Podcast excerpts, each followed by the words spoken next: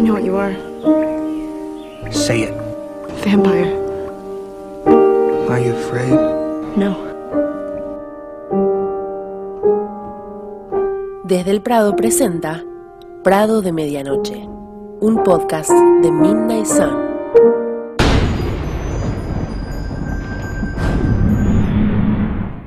Hola gente, ¿cómo andan? Bienvenidos, bienvenidas a un nuevo episodio de Prado de Medianoche, sección, temporada, como le quieran decir, de nuestro podcast que se llama Desde el Prado o El Prado, como le decimos cariñosamente, en donde debatimos, analizamos, fangirleamos, etcétera, etcétera, sobre la saga Crepúsculo o la saga Twilight, tanto sus libros como sus películas. Mi nombre es Ali y le doy la bienvenida a mis compañeritas. Estamos con Jules, con Annie y con Lu. Hola chicas. Buenas. Hola. Hola. Bueno, acá andamos. Espero que nos hayan extrañado. Tuvimos ahí una breve, una breve ausencia, pero esperemos que haya valido la pena porque nos esperaba el capítulo de confesiones. Así que bueno, ahora vamos a ir siguiendo con el capítulo del libro que continúa, que en este caso es Mente versus cuerpo.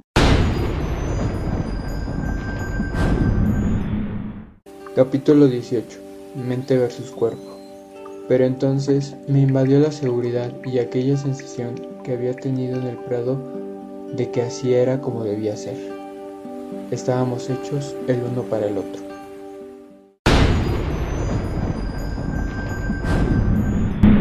Muy bien. Bueno, el capítulo lo iniciamos, como ya sabemos, Edward conduciendo de regreso a la casa de Bella. Y durante este trayecto lo que vemos es que Bella le sigue preguntando cosas de él, dónde nació, cómo se fue formando la familia, cómo llegó Esme, Alice, Jasper, Rosalie y Emmet. De esta parte yo solamente me anoté cuatro cositas, dos van unidas. La primera es justo en la primera hoja que me encanta cómo Edward se preocupa de que esta felicidad, si a él le afectó que es vampiro, cómo le afectará a Bella por lo que él decide y cree que fue muy buena idea que él pueda manejar. Y la parte donde él comenta que está sonando en la radio la canción de Setting My Love y que él es como, me puse a cantar la música y me sentí tan empalagoso porque de alguna manera se la dedicaba a Bella, me derritió por completo el corazón y es una de las cosas que me anoté. La segunda cosa que me anoté solamente viene un poco ligado a algo que Annie ha comentado en casi todos los capítulos en cuanto a que Bella es muy caprichosa y Bella todo lo que quiere lo consigue y lo que quiere lo busca y lucha por eso y es en la parte donde Edward se pone a pensar si Alice tiene razón en cuanto a si habrá algo que él algún momento le llegue a negar a Bella, de acuerdo a cuando ella le está preguntando información de cómo nació y de toda su familia, y él dice como, mmm, llegará algún momento en el que lo niegue, y para mí es como el comienzo de, no, jamás le vas a poder negar algo a Bella. Y el otro punto, ya casi al final de esta parte que me toca, eh, cuando Edward le está comentando a Bella de referente a la llegada de Emmet y de cómo hasta ese momento él y Rosalie pasaron a ser hermanos en el momento que Rosalie No sé, solo me surgió una duda y dije, ¿cómo se habrán sentido antes? Si bien sabemos que nunca sucedió esa química entre ellos y aquí en el momento en que dice, en ese momento no nos sentimos hermanos, digo, ¿cómo se sentían antes? O sea, no sé, amigos, eh, esos amigos que a fuerza te quieren emparejar y tú no te gusta, incómodos, como simplemente personas no sé, como que esa frase de, de por primera vez éramos hermanos me sonó bueno, entonces antes cómo, cómo se sentían ellos dos en cuanto a su relación. No sé si alguna tiene algo que comentar de esta parte. Sí, a mí eso de lo de hermanos me sonó más que nada a que, o sea, el fin de traerla a Rosalie era, va, no es que el fin era emparejarle a Edward y agarraron a cualquiera, sino que Carlyle, o sea, sucedieron ambas cosas, digamos, la salvó a Rose y aparte él tenía la esperanza de que sea la pareja de Edward, lo cual no sucedió. Y en eso creo yo que había como una especie de bronca entre ellos dos. No se hicieron amigos, no eran pareja, no eran hermanos, porque Carla le tenía, digamos, otra intención, digamos, a Rosalie y creo que Edward no le caía muy bien cómo era la personalidad de Rosalie. Y esa es la primera vez quizás que vio como buenos sentimientos en Rosalie, cuando vio todo lo que ella hizo, el sacrificio, qué es lo que pensó con Emmet. Creo que a partir de ahí es como que dijo, ah, mira, tiene sentimientos esta chica. Y también al ella enamorarse de otra persona, es como que medio se corta esa situación incómoda de Carlyle quiere que seamos pareja, capaz que todavía alberga una mínima esperanza de que suceda. yeah Entonces, eh, nada, creo que quizás podría ser por eso. De a mí de esta parte, a mí me gustó mucho em, lo de Edward cantando la canción del playlist eh, en voz baja y demás. Antes ya lo había dicho, pero no me gustó porque me pareció muy fanfiction. El momento de, ay, fulanito cantando tal canción, es como, no me gusta por eso. O sea, está bueno el fanservice, pero no me gusta eso. También me pareció muy extraño que, eh, que dice que le diría a Bella que no con la conversión por el recuerdo del dolor atroz que tuvo, cuando en realidad siempre cuando se trató ese tema, como que él ponía de excusa que era por el alma. Me pareció raro que sea como, ay, que no quiero que sufra lo que sufrí yo. Después el tema de que también que dice que espera que en el fondo ella encuentre la manera de estar con él para siempre. Eso también me sorprendió, saber que en el fondo Edward sí quiere que ella se convierta. Me dio mucha curiosidad y yo, esta señora nunca nos va a terminar de saciar la curiosidad, porque cuando dice, sería indecoroso comentar el extremo de mi aversión impropio de un caballero. Ella nunca fue más que una hermana. Tal vez fuera la forma más amable de resumir aquel capítulo que dice sobre Rosalie. Me da más curiosidad, porque por ser caballero no me está contando que, es medio esto que decía Lu, ¿no? De cómo era la relación, medio que no te lo termina de, blanquear. También me gustó el tema de que, bueno, cuando dice siendo justos, quizás eh, Rosalie no gimoteara tanto en la vida real, sino que él estaba harto porque escuchaba los pensamientos de, ella. Eh, después me causó gracia que dice que Rose tenía buen autocontrol solo para competir con Edward, o sea que capaz que le chupó un huevo no comerse humanitos, pero solo de competitiva que es, eh, lo hacía. Después hay una parte que dice, la venganza no podría traerle de vuelta nada de lo que había perdido. Y yo digo que Batman sos vos.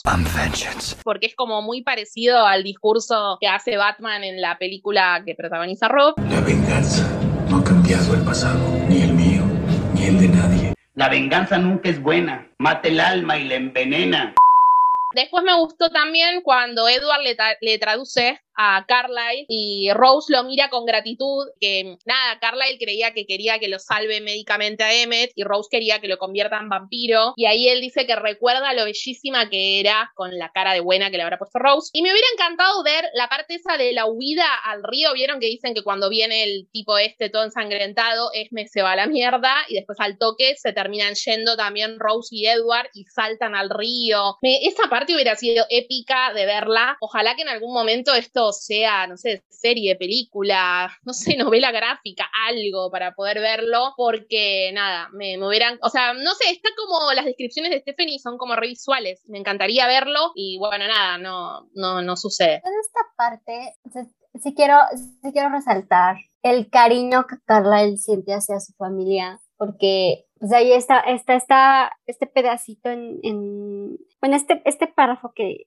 o sea, llega M todo desangrado y Rosalía le está pidiendo que lo salve. Y Carlyle como que malentiende la, la, la petición de Rosalino y piensa a Carlyle, ¿cómo puedo ser capaz de provocarle aún más dolor, no? O sea, no sé, digo, o sea, esa fue la, me dio la impresión de que, uy, o sea, le estaba partiendo el corazón. Decirle a Rosalí que ya no había mucho más que hacer por Emmet. Obviamente, repito, o sea, malentendiendo la, la, la situación, la intención que Rosalí tenía. Ya después, pues Carla, y como ya mencionaron Lu y Ali, pues ya este, ya Carla lo entiende, ¿no? Gracias a Edward. Pero sí, o sea, este cariño que siente hacia su familia, hacia, así que sus hijos. Entonces es, es muy, es muy lindo y me da mucha risa como, como Edward dice que en el momento en el que Rosalí llegó a la familia, la vida se les complicó a todos, ¿no? Porque pues, Rosalía era esta socialité que desapareció de la nada, que ya se iba a casar y pues sea, quién sabe qué fue de ella. Y pues obviamente, ¿no? Empezaron, o sea, el,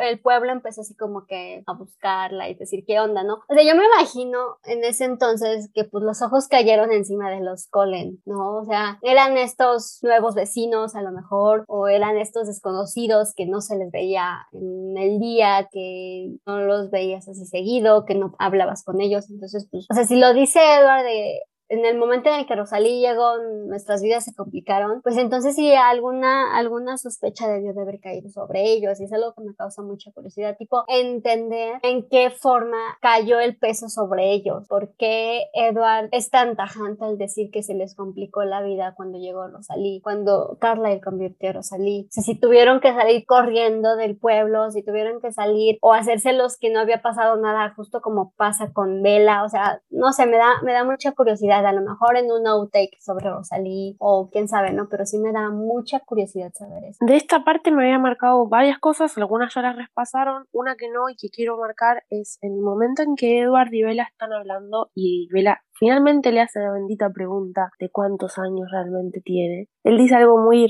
claro y muy lindo que lo reduce a, a pocas palabras y es bien figurativo, en muchos sentidos, yo seguía teniendo 17 años. Y creo que todo este capítulo demuestra, eh, en el fondo, que él sigue teniendo esos 17 años, por lo menos mentalmente en algunas cosas, sigue siendo ese adolescente que se emociona, que se entusiasma. Lo hemos visto recién con el Prado, para ir en lo más cercano que, hemos pasado. Eso me gustó mucho y me parece que, que define muy bien esto, porque siempre pensamos en Edward como una persona muy medida, muy correcta, o quizás no tan correcta, pero sí muy madura en algunos puntos, porque tiene tanta experiencia y tiene tantos años que no es como un adolescente normal, obviamente. Pero me parece que está bueno de vez en cuando recordar que sigue siendo un adolescente, por más que cargue con todos esos años encima. Por otro lado, también me había marcado algo de lo de Rosalie que quiero sumar a lo que ya comentaron.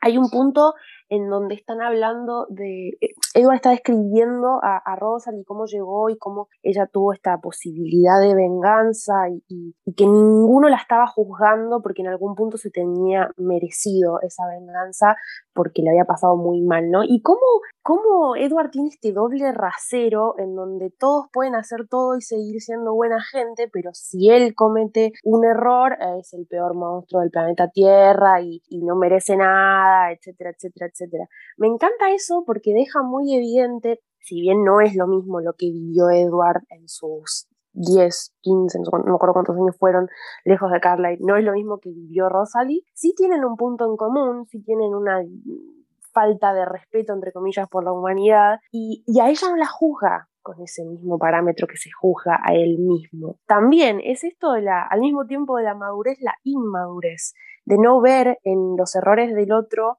eh, las cosas que lo comprometen a uno, ¿no? Eh, me, me, gustó esa parte. Hay algo aquí, o sea, no sé parte de la baja autoestima que tiene Edward. O sea, todo lo que él hace está mal para sí mismo, ¿no? O sea, él lo ve, él lo, lo que hace él mismo lo ve mal, pero entiende, o sea, sí, o sea, lo entiende y lo sabe aceptar, vamos a ponerlo así, como algo que es necesario hacer. O sea, en el caso de, de la venganza de Rosalie, pues al fin y al cabo yo creo que en ese punto se puso en sus zapatos, dijo, bueno, o sea, pues sí, le hicieron mucho daño y la condenaron en parte a una, a una existencia, a una, sí, una, a una existencia que ella no quiere, que ella no quería. Ella preferiría haber muerto en ese momento. No le gusta ser vampiro, aunque esté con Emmet, eso ya lo sabemos. Entonces, esta dualidad que tiene Edward de Rosalie hizo lo que hizo y está bien, pero yo hice lo que hice y estoy mal. Porque Edward no alcanza a dimensionar, no alcanza a ver que de alguna manera él estaba haciendo lo mismo que Rosalie. O sea, no sé si en algún momento lo dice, la verdad es que no me acuerdo. Ya llevamos mucho tiempo con Sol de Medianoche, pues la verdad no me acuerdo. Que pues utiliza esto, ya sabemos que su primera víctima fue el, esposo de, de Esme, entonces yo lo tomo de esta manera en la que dice, bueno, o sea, lo estoy haciendo por mi madre y mi hermana. Por Esme y Rosalie Rosalí, perdón. Entonces, claro que en ese momento, que en el momento en el que Eduardo se fue, pues Rosalí todavía no estaba.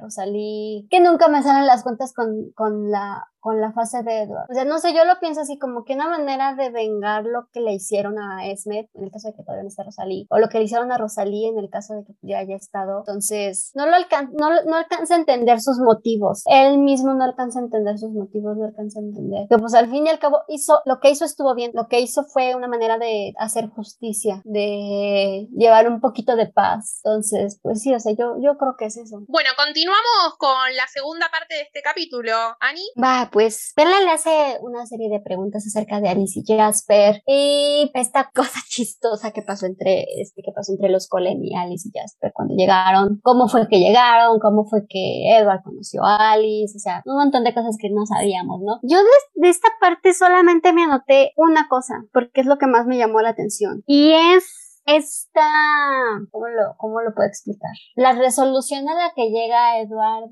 de que quiere pasar más noches con Bella en su casa mientras ella está cenando, o sea, noches normales con ella, ¿no? Me encantó esta parte, o sea, es, o sea, la verdad, con este capítulo yo me pasado es que, oye, Edward, ¿por qué no existe? Porque es, es un capítulo muy padre, o sea, es un capítulo muy romántico, es un capítulo en el que Edward abre completamente ese corazón según de piedra que tiene. Y esta parte, la verdad, es que me, me fascinó, este, este pedacito es un párrafo un párrafo bien chiquito. O sea, la, la, necesidad, el deseo más bien que tiene de, de estar con Bella en su vida normal, en su rutina, vamos a ponerlo así. Yo caí re, rendida en esta parte, no sé, las chicas, ¿qué, qué parte siguen? Te amo, Ani, que toda la parte hablando de, ¿cómo se dice? De los coles, los coles, los coles, y a vos lo único que te importó era, era Eduardo.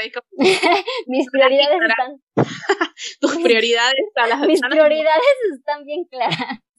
Claro, no, anoté un par de cositas de los Colen, pobres, ¿no? No, de la historia de cómo llegó Jasper a la familia y todo eso, eh, lo de la estrategia de justo, o sea, Alice siempre, obviamente, no un paso adelante, pero lo de llegar justo cuando Edward y Emmett no estaban, gran estrategia. Y el miedo y la repulsión que sentían al principio, sobre todo por Jasper, eso está re mal representado, me parece, porque es medio como que la parte de las cicatrices jamás te lo muestran hasta Eclipse, como que le inventaron la historia sobre el camino, más o menos. Porque no es que te da a pensar nada sobre Jasper. Eso está medio mal hecho de la historia, me parece. Y lo de Alice, cuando le dice diciendo al fin estamos juntos hermano y le muestra su pasado y su futuro, me dio re vibes a Bella cuando se saca el escudo y le muestra todos sus recuerdos a, al señor eh, Edward. Me gustó que Edward dijo que Tania era insistente hasta el acoso. En uno de los primeros capítulos me acuerdo yo haber dicho, che, pero esta piba media abusadora. Bueno, Edward cuenta un poco más, ¿no? De la historia de Alice recién convertida, que me dio, no sé, Edward leyó la guía ilustrada y tiró un poco más de fruta a la historia. Eh, cuando le dice lo de que, cuando anota lo que Vela se estaba haciendo de la lasaña, que dice algo italiano, me sonó como un guiño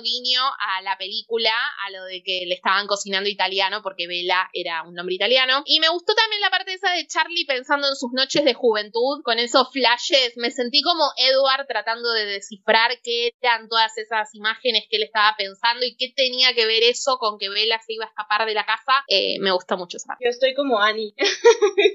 me salté casi todo lo de los. Bueno, no me salté, pero lo que más me anoté fue esta parte de Edward. A mí lo que me gusta y se ve en varias páginas de esta partecita que le tocó es los pequeños detalles que Edward va observando y conoce de Bella. O sea, el detalle que tiene cuando entran a la casa, que él dice, voy prendiendo las luces para evitar que ella se tropiece, porque uno sabe que va súper nerviosa. Dos, sabe que Bella es súper torpe. Entonces, esta parte de, para que no se tropiece, yo voy encendiendo la luz. De decir, bueno, la estoy viendo cocinar y tal vez yo pueda aprender a cocinar. Yo sé que no tenemos nosotros los vampiros el gusto, pero si me guío por el olor, puedo llegar a ser bastante bueno y hacerle, no sé, alguna comida a ella. Me encanta.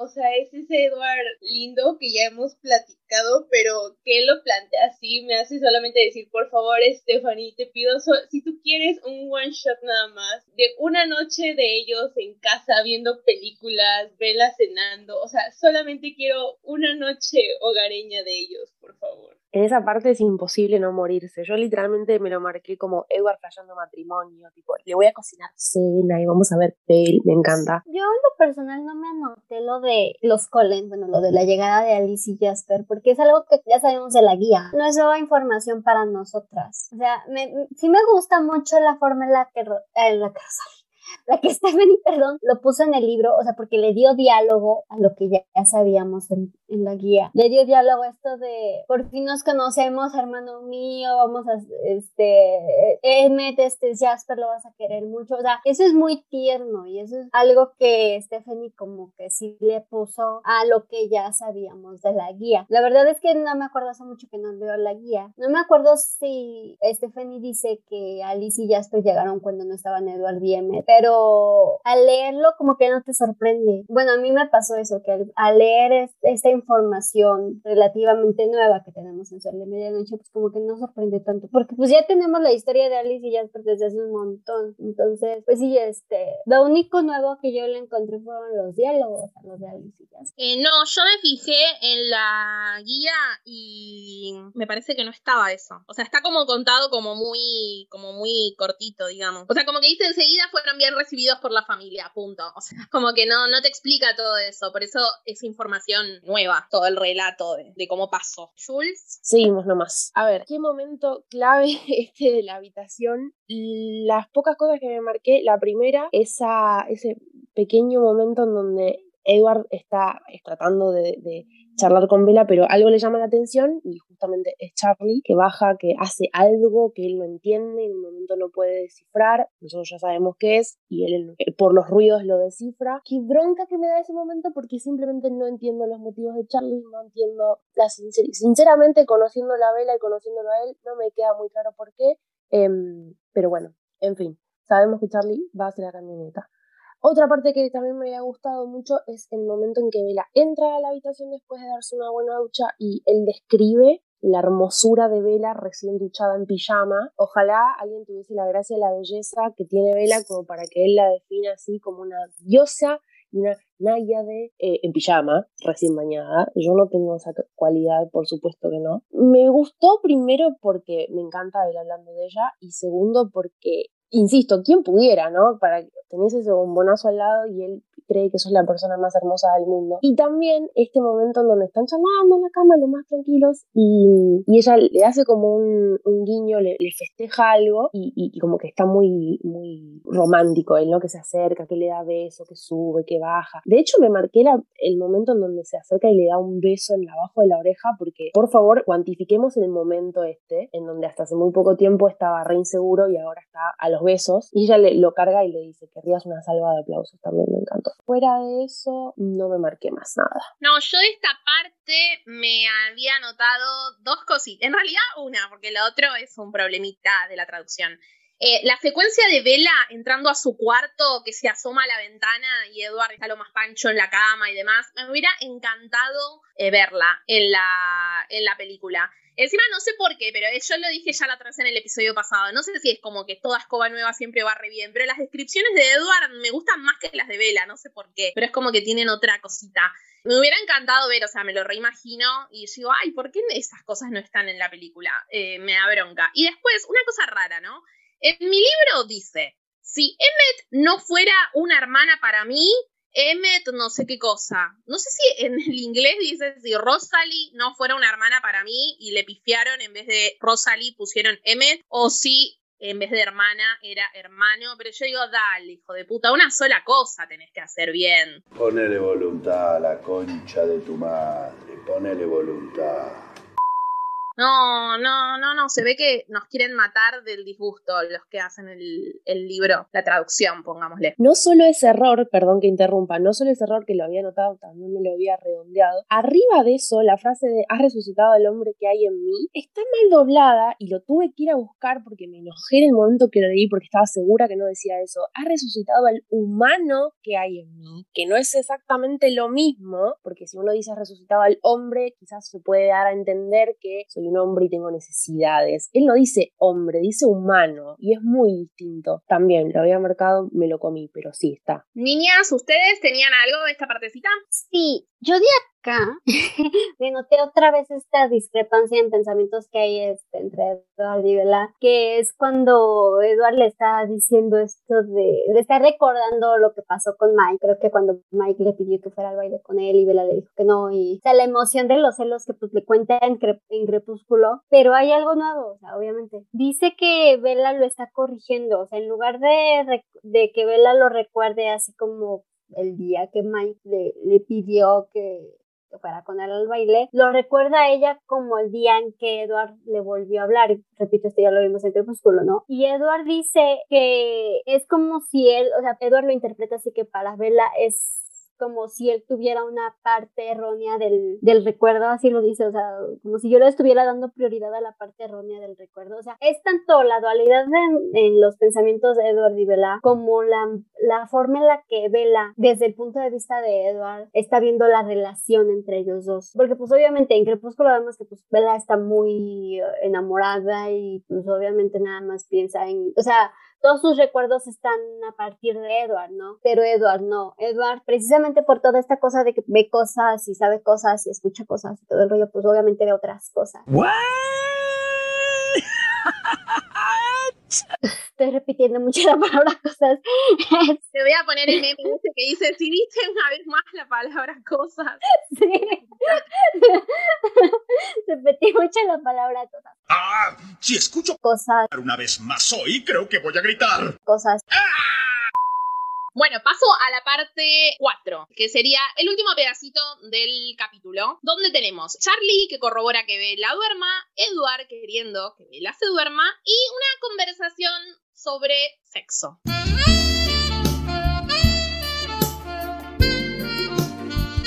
Porque Edward dice la palabra. Spoiler alert.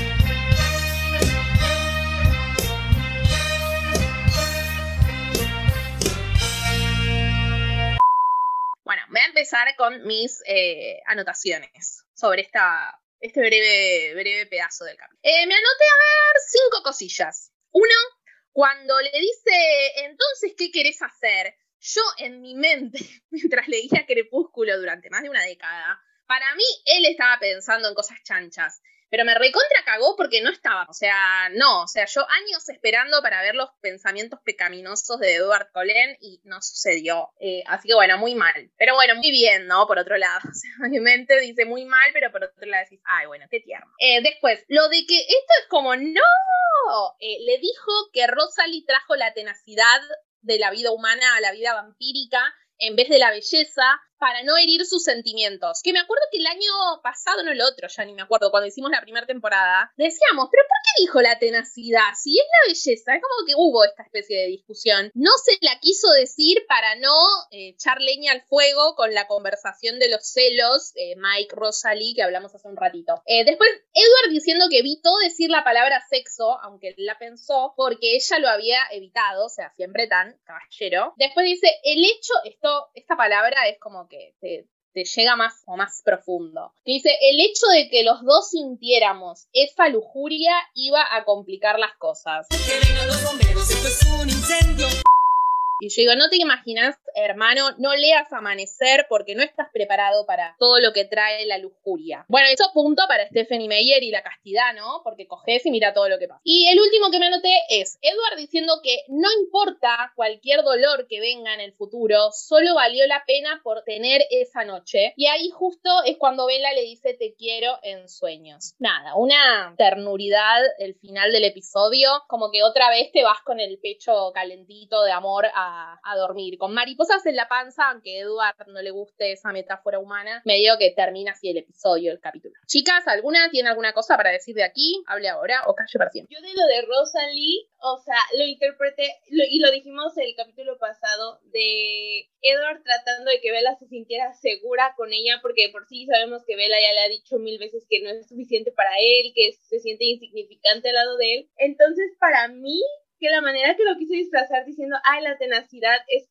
para que ella no sintiera como la misma reacción que él tuvo con Mike de los celos, pero en cuanto a algo como más físico, igual se me hace medio raro que lo dijera porque ya sabemos que Rosalie está con Emmet y que eso que pasó de que querían emparejarlos fue hace mucho, pero siento que va más por ahí, por la, la, la necesidad que tenía Edward de que sintiera que Bella se sintiera segura y que viera qué es lo que él quería, pues. Es que, o sea, a mí me da precisamente mucha ternura esto, porque Edward tiene tan en cuenta los sentimientos de Bella y le importan tanto los sentimientos de Bella y es tanta su prioridad que le quita mérito a Rosalie.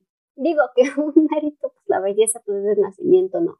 Pues termina siendo algo que se resalta con la transformación, pero le quitó mérito a Rosalie para que Bella no se sintiera mal. O sea, yo repito, este capítulo me encanta. Este capítulo es, o sea, la, la esencia de lo que Edward siente sobre Bella. O sea, estoy yendo la onda. Este, o sea, es, no sé, o sea, me, me, encanta. Tanto me encanta que se me va la onda, perdón. Yo había marcado también una cosa justo antes de que termine el episodio. Que están hablando también, sí, de esto mismo, de, la lujuria o del deseo. Y, y todo mi, mi reacción todo este episodio es como, no seas cara dura, no pretendas que la piba no esté emocionada o, o lo que fuese por tenerte cerca si vos fuiste el que se acercó. Y él lo dice en un momento, hablando de la atracción, cómo iba a resultar sorprendente que ella pensara en eso cuando me acababa de meter en la cama con ella. O sea, también me gusta esto porque Edward también tiene que recordar de vez en cuando que por más madura que sea Bella, también es una adolescente y tiene reacciones de adolescente en muchos puntos, en muchos momentos, en sus caprichitos, en sus confusiones, en su lo que fuese. Um, y es inevitable que, sintiendo lo que siente por él, vaya a tener estas malas conversaciones. Digo malas porque él no quiere tener estas conversaciones con ella, o por lo menos no realizar el acto sexual con ella, ya sabemos por qué y lo veremos más adelante. Entonces era como inevitable, dale, flaco, decidite, no querés hablar con ella esto, pero vos fuiste el que se metió en la cama. Me gusta que por lo menos lo tenga en cuenta. Aparte, qué bueno que lo dices, Jules, porque se nos olvida, se nos sí, o sea, se nos va la onda de que Edward y Bella siguen siendo adolescentes, tienen 17 años, o sea, ¿cuántas veces lo tenemos que repetir en, en, esta temporada? ¿Cuántas veces? Edward bien puede tener más de 100 años de nacimiento, pero mentalmente y físicamente tiene 17 años. Y Bella, pues obviamente no es, es humana y tiene 17. Entonces, todo lo que va a pasar alrededor de sus mentes, alrededor de su relación, es la palabra sexo entre ellos. O sea, tienen novio. Bella tiene novio, Edward tiene novia. Es normal. Se nos olvida esto cuando analizamos a Edward y Bella. O sea, creemos que por lo maduros que son, por la mente tan, por el alma tan vieja más bien que tienen los dos, obviamente Edward tiene un alma vieja, pero Bella pues ay, tuvo que madurar antes de tiempo, se nos olvida que son adolescentes, que hay cosas que no pueden evitar porque son adolescentes. O sea, dejemos de pensar en Edward y Bella como un par de adultos. Ok, en los fanfics, pues si nos los presentan a veces de más ya de 20 años, porque pues obviamente, cada quien tiene su historia, cada quien tiene su manera de poner a y Bella, su situación, pero en el canon de Stephanie Meyer, el único canon que importa, tienen 17 años y no podemos pedir que un par de chamacos de 17 años se comporten con madurez, se comporten como si no todo en su vida girara alrededor de su relación. O sea, esa es una cosa muy importante porque en este momento de sus vidas a los 17 años, solo hay dos cosas que importan, la escuela y el novio o la novia. ¿Por qué tenemos que andar diciendo, ay, pues es que, o sea, ¿cómo es posible que Bella esté alrededor del novio? Mi vida, Bella tiene 17 años, de verdad, o sea, hay que, hay que tenerlo mucho. Sí, hay gente grande que también hace lo mismo, jamás madurar, ¿viste? O sea, le echan la culpa a Bella que aunque sea un adolescente y hay gente que hace lo mismo y es gente adulta, entre comillas. Es una cuestión lógica del amor, pongámosle con muchas R's. El amor es una magia. Pero se la agarran con la pobre Bella, que es una cuasi niña. Y es su primera experiencia también. Y me da paranormal el encuentro del, del tercer tipo. Eh, un poco trambólico. Bueno, ¿alguna tiene algo más para decir de esta última partecita? Si no, pasamos a la próxima. Yo solo quiero comentar una que me sacó la carcajada cuando eh, Bella le dice de Rosalie y Emmet que le comentó que se han casado pronto y Edward está como, quiere una invitación a su siguiente boda. Yo lo amé y me sacó una carcajada y tenía que decirlo, perdón. Sí, es que es re raro eso. Yo lo había dicho la otra vez en el episodio pasado. Me sorprende estar riéndome de los chistes de Edward. Y la mayoría de las veces encima los hace como en su mente, pero no los tira, viste, para afuera. Y yo digo, jamás me hubiera imaginado que Edward era tan graciosito. Eh, me gusta mucho ese lado desconocido de Edward chistoso. Tiene, tiene razonamientos que son muy, aparte de que es un tipo muy complicado y le gusta dar todo 800 vueltas todo el tiempo, todo momento, todo lugar, tiene esos momentos en donde tiene esas ideas que decís, ¿dónde sacó? ¿Qué le pasa? Aparte, ni en pedo me la imagino a Vela yendo a un casamiento por gusto, creo que soy una persona súper anti de la boda. O sea, voy si no me queda otra que ir. Pero sí, es verdad, es recurrente cuando tiene ganas. Es re inocente. O sea, yo lo tomé más bien como una parte de inocencia, porque Vela tenía el objetivo bien planteado. O sea, ya sabía en qué punto iba a terminar su, su pregunta, su idea. Pero de verdad es como de, ¿quiere una invitación para la boda? No, mi rey, o sea, quiere, saber si lo que pasa después de la boda puede pasar entre ustedes dos. Y me refiero ahí abajo. Bueno, pasamos a la próxima sección, si les parece. Cosas que queríamos saber y las resolvieron o no. Siempre uno tenía la esperanza de que todo se resuelva, pero hemos chocado con la triste realidad de que esto no siempre ocurre en Sol de Medianoche. Así que comenzamos. Ah, la primera cosa que tenemos aquí en la lista es algo que Ali quería saber que es ¿qué pensaba Edward sobre el sexo? Si era verdad que es tan puritano. La respuesta correcta es no, él también dice que siente lujuria. O sea, repito, 17 años de este lado. Bueno, sigo, sigo yo. En este caso, no tengo ni idea. Yo lo tengo anotado como que alguien lo dijo en el episodio. No sé si no le puse nombre porque todas pretendíamos saber lo mismo o qué, porque yo siempre anoto cosas que surgen durante el episodio y cosas que surgen en la sección, porque nosotras siempre tiramos cosas, partes favoritas donde no van. Bueno, ustedes ya vieron que esto es un caos organizado. Estas que no sé a quién corresponden dicen, ¿por qué Charlie cree que Bella se puede escapar? Que creo que eso fue una interrogante que teníamos las cuatro. Y después el cambio de Edward después del Prado, ¿no? Que a nivel hormonal y de actitud pasa de estar en estado catatónico a estado eufórico. En este caso, bueno, lo de por qué Charlie cree que Bella se puede escapar,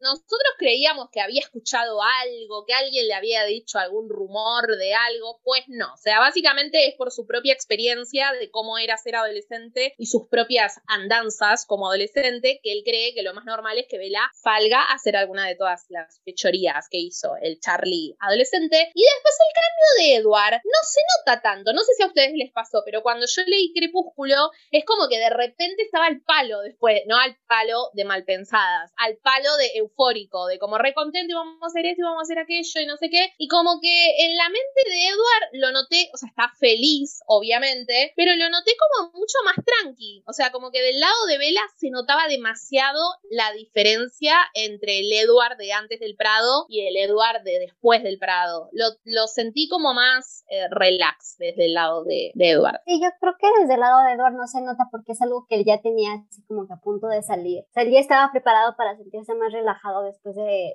revelar su, su, bueno, su prisma a Vela. yo creo que él ya estaba así predispuesto a que pues, ya todos los secretos se iban a acabar entre ellos dos. Entonces por eso se siente menos repentino del lado de, de Edward, porque pues en el lado de Vela no sabemos esto, no sabemos que tiene encima la visión de Alice, tiene encima la presión de que o sea, que vaya a ser vela bajo la luz del sol. Entonces ya una vez que salen del prado, que están en a su casa, que no la mató y que Vela no salió corriendo después de verlo en la luz del sol, pues o sea, como que se siente más relajado. Entonces, no sé, yo pienso que es eso. Sí, yo siento que es porque cuando lo vimos del lado de Vela, veíamos al Eduard tenso, porque obviamente Vela no, no sabía lo que le estaba pensando. Aquí creo que se acompaña mucho de que conforme va avanzando el libro, desde que están en el Prado, pasan el Prado y van en camino a casa, empezamos a tener pensamientos de Edward de me siento muy feliz, no creí que esta felicidad iba a llegar a mí, no puedo creer que estoy aquí en su casa sin meterme de hurtadillas, o sea, estoy de verdad porque ella me invitó.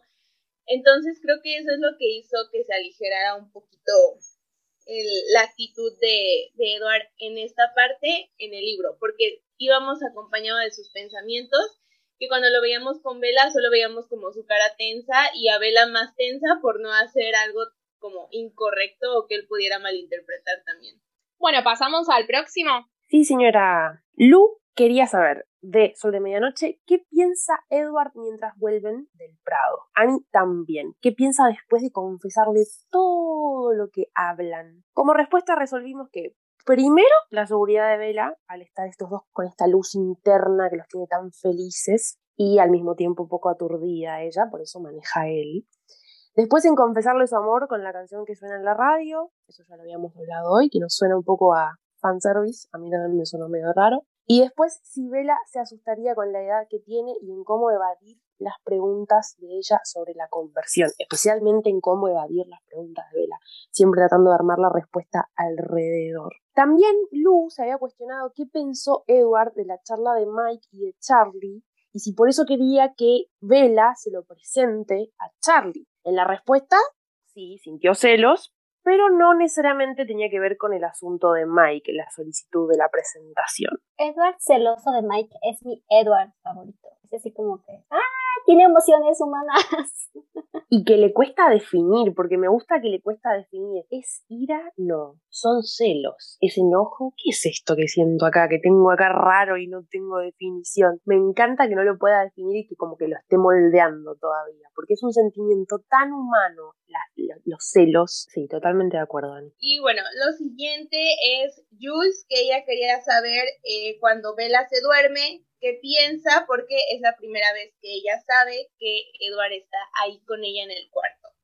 La respuesta es que Edward piensa en no moverse del lugar de la posición en la que se quedaron cuando Bella se durmió, en ese momento de felicidad que le causa estar con ella, estarla abrazando, y cuando Bella le dice te quiero en sueños, que es como una parte que él disfruta mucho y lo llena de mucha alegría. Obviamente va a haber mucho eh, más de esto en el siguiente capítulo, que, se, que van a ver siguiente porque es donde se desarrolla toda la noche de Bella, pero en general esto es lo que siente Bella, eh, Edward cuando ve a Bella durmiendo. Bueno, para el próximo capítulo hay que acordarse de volver sobre esto porque yo estuve chusmeando. El próximo capítulo todavía sigue con, eh, o sea, es la continuación, no es que pasó el tiempo. Medio que está cortado, medio rari el capítulo. Así que quizás hay más respuestas en el, próximo capítulo. Pasamos a la parte favorita, eh, Lu también. Vamos a iniciar con la parte favorita del libro. Eh, voy a comenzar yo y ahorita le doy la palabra a mis compañeras.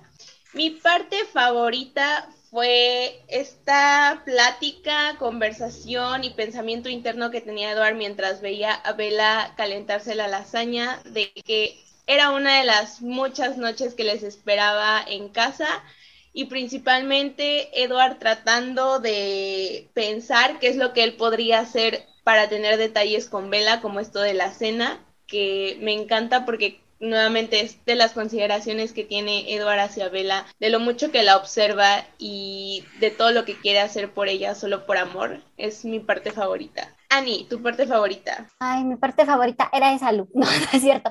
Este, cuando se acuesta con ella en la cama después de que se va Charlie, me, me, me, da, es que no me acuerdo que lo hayamos leído así tan específico en Crepúsculo, que yo me acuerdo en Crepúsculo, se, se acostaba con ella pero por encima del edredón, no que se cubría él mismo con el edredón. Y eso a mí me dio así, ay, sí, gracias, porque pues obviamente no habíamos visto ya en la saga que, que se acostaran tan juntos. Entonces, sí, esa es mi parte favorita, el besito que le dan atrás de la oreja, me encanta.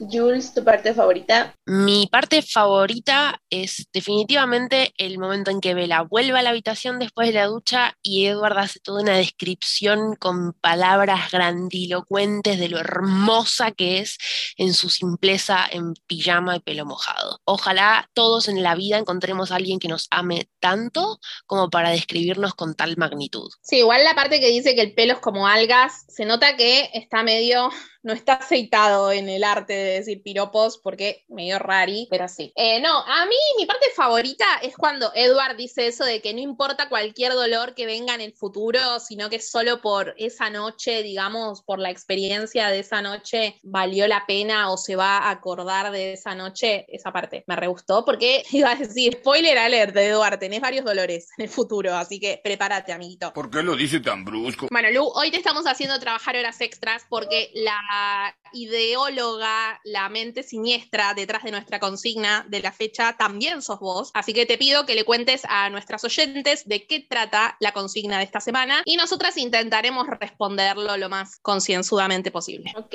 la consigna de esta semana es... Si tú fueras Vela, ¿qué es lo que te gustaría que Edward te cocinara? Ya vimos que él está tratando de tener este pensamiento de aprender a cocinar para ella, entonces, si tú fueras Vela, ¿qué es lo que te gustaría que Edward te cocinara? ¿Quién quiere contestar? ¿O empiezo yo? Empiezo yo, muy bien. Mi respuesta es, yo le diría que de todas las ciudades en las que ha estado, todos los países, ¿cuál es el platillo que más le llamó la atención que los humanos comían y que él tratara de recreármelo a mí? O sea, ya sea, no sé, de todos los lugares a los que fue, porque, por ejemplo, cuando vio el cereal puso cara de repulsión, entonces, de todos los que vio que le llamaron la atención, ¿cuál quisiera cocinarme? Y si no, si tuviera que hacer algo muy específico, me gustaría que me preparara algo muy moderno para ver su cara igual. Tal vez, no sé, unos dedos de pescado empanizado, algo muy londoniense, o unas alitas. Lulo va a tener esclavizado en la cocina, está bien que tenga vida eterna, pero pobre chico. Tiene toda Derechos la noche laborales. mientras yo, tiene toda la noche mientras yo estoy durmiendo para cocinar él. No tiene excusa de tiempo. Vaya, no encuentro fallas en su lógica. Si esas vamos, ay, si esas vamos, un sushi. Me encanta el sushi, entonces quiero ver las caras que hace con el pescado crudo. Ah, me lo robaste. Yo iba a decir sushi, pero el mío sin pescado, por favor. Iba a decir sushi primero y principal porque me encanta. Segundo, porque es un plato muy difícil de hacer y comprarlo es muy caro. Y cuando lo hago me gusta cómo me queda, pero hasta ahí. Entonces dije, él no necesita ponerse los guantes, tiene la mano fría, le viene re bien, tiene paciencia, tiene tiempo, que me haga sushi. Yo pensaba lo mismo, pero bueno, Ani me lo ha robado. Así que, como no tengo pensado otro, me quedo con el sushi, lo lamento mucho. Bueno, yo tengo pensado, ¿no? Em, mi comida preferida, no sé, Vela, qué, qué- qué querrá comer, pero mi comida preferida son las milanesas de La Paz, que son unas milanesas de garbanzo, que son exquisitas, con puré. Esa es mi comida, pongámosle, exclusivamente vegetariana preferida. Así que nada, aparte me parece como medio, me gusta como la ironía de que él es vegetariano, entre muchas comillas, ¿no? Porque come animalitos en vez de humanos, ya sabemos, y que cocine comida para una humana vegetariana. Y no sé, pero en la película como que algunas personas deslizan como que Bella es vegetariana, en realidad no es vegetariana Bella, pero nada. Yo si fuera Bella sí sería vegetariana. Así que Edward empanándome la- las milanesas. Te veo ahí. Ya dijimos todas, ¿no? Y bueno, entonces nos despedimos hasta la próxima semana. Cuídense, pórtense bien. Eh, déjennos sus comentarios en nuestro canal de YouTube, en nuestras redes. Nos pueden mandar mensajito. Los domingos recuerden que ponemos la consigna para que ustedes la respondan en un sticker en nuestras historias de Instagram. También hay una publicación porque los stickers eh, se acaban a las 24 horas. Y también lo publicamos en nuestro Twitter. Jules ahora les va a recordar cómo es el arroba para que vayan para allá si aún no nos siguen. Por supuesto, Ali nos encuentran en Twitter y en Instagram, arroba Prado Podcast. Anoten, agarren papel y lápiz, Prado Podcast. Bueno, y eso es todo por esta semana. Esperamos vernos pronto, si no pasa ninguna cosa rara. El viernes que viene nos vemos, si no, otro viernes aparecemos por ahí, pero algún viernes volvemos, no se preocupen, siempre vuelve el Prado. Así que bueno, nada, que tengan lindo fin de semana. Nos leemos, nos escribimos, charlamos por ahí. Besitos para todos y todas. Chau, chau. Adiós. Bye.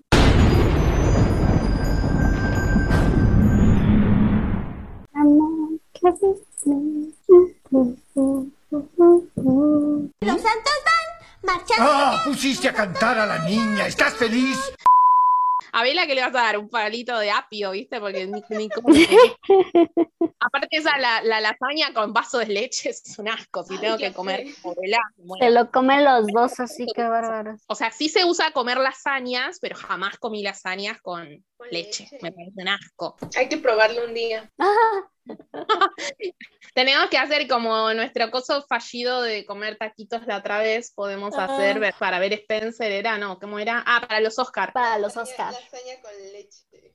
Claro, un día para el cumpleaños de Vela ¿viste? hacemos lasaña con leche. Un asco. Y la, y Después la ensalada de los Cullen de la, no- de la película. Ah, bueno, Ni pero es- idea de cuál sea. Buscamos una italiana y ya ni. No sé, es que ya se me fue la, se me fue la onda, ya no supe cómo explicarlo. O sea, es que sí se me fue. Ya lo tenía y se me fue. Este, síganle lo que Bueno, No, o sea, es eso. que- Sí. Sí, se- que no era importante. Es como si no. de si vuelve era para vos, si no, no era. Bueno, es lo mismo, pero con los. Lo mismo, pero con los pensamientos. Se me fue la onda, perdón. Después, si te acordás, lo decís y lo agregó después. Si vuelve. Si no, ya sabemos que no era. Nos leemos, nos escribimos, charlamos por ahí. Besitos para todos y todas. Chau, chau. Adiós. Bye. ¿Saben qué se me ocurrió? Que me prepare un mole. ¡Basta! ¿No entendés lo que basta? ¿No entendés lo que basta vos? ¡Ay, un mole! Si no quieres tener toda la noche en la cocina, no manches. Lu sigue sumando todavía cosas. Un mole. Me, me las vas mandando por audio. Es como una semana más o menos para mandarme, para mandarme comidas alternativas. Igual está bien porque le podés presentar un menú como amplio a Edward y él va eligiendo qué hacerte. Aparte tiene toda la eternidad para cocinarte, no tanto porque te vas a volver viejita. Pero ¿Qué? No me va a convertir. ¿cómo? Así no sirve. No, bueno, pero eh, ¿qué te tendrás? un año, pongámosle, un año, Ah, muy bien. para que te conviertan. Está bien. 365 comidas al mínimo para que te haga. Así que puedes ir haciendo el listado de comidas y me lo mandas. Muy bien, muy bien. Bueno, perfecto.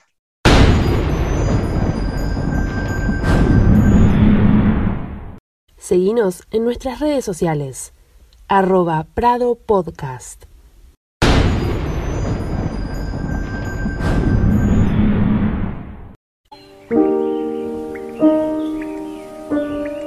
What if I'm not the hero? What if I'm the bad guy?